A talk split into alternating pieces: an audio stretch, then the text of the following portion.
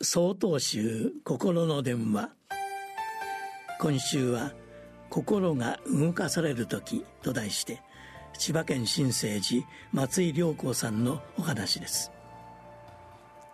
甲子園球場での高校野球を見ていると一瞬一瞬に全力を尽くす気迫あふれるプレーに選手たちの深い思いが伝わってきます。その姿は勝ち負けという結果にかかわらず実に輝かしく感じられるものです。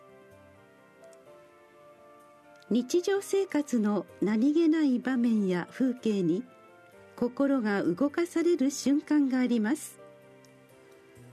そこにあるのは高校野球の選手たちのように今ここの一瞬に全力で向き合う姿。命いっぱいに生きる姿と言えましょう。仏教は今を生きる教えです。お釈迦様はこのように説かれました。過去はすでに過ぎ去り未来は未だやってきてはいない。だから過去を追いかけることなく未来に思いを巡らせることなく今ここにじっくりとどっしりと向き合いなさい。今なすべきことをただひたすらに熱心に行いなさい。過ぎた過去をくよくよ悔やんだりやってくるかもわからない未来を案じたりすることはきっと誰にでもあることでしょう。過去や未来のことを考えすぎて何もできなくなってしまう。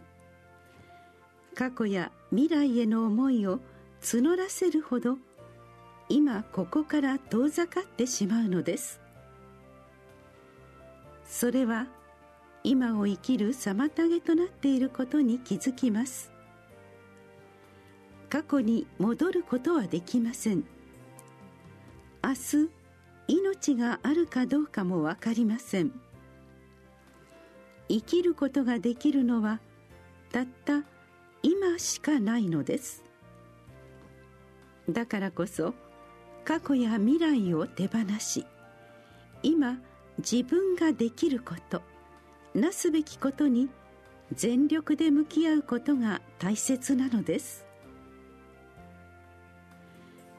心が動かされる時生きる喜びや勇気が湧いてくる思いがします。その思いは命をより豊かに生きる力につながります。それを感動というのでしょう。世界中の人々が今ここを全力で生きる。その姿がお互いの命を充実させ心豊かな世界へと導いていくのではないでしょうか。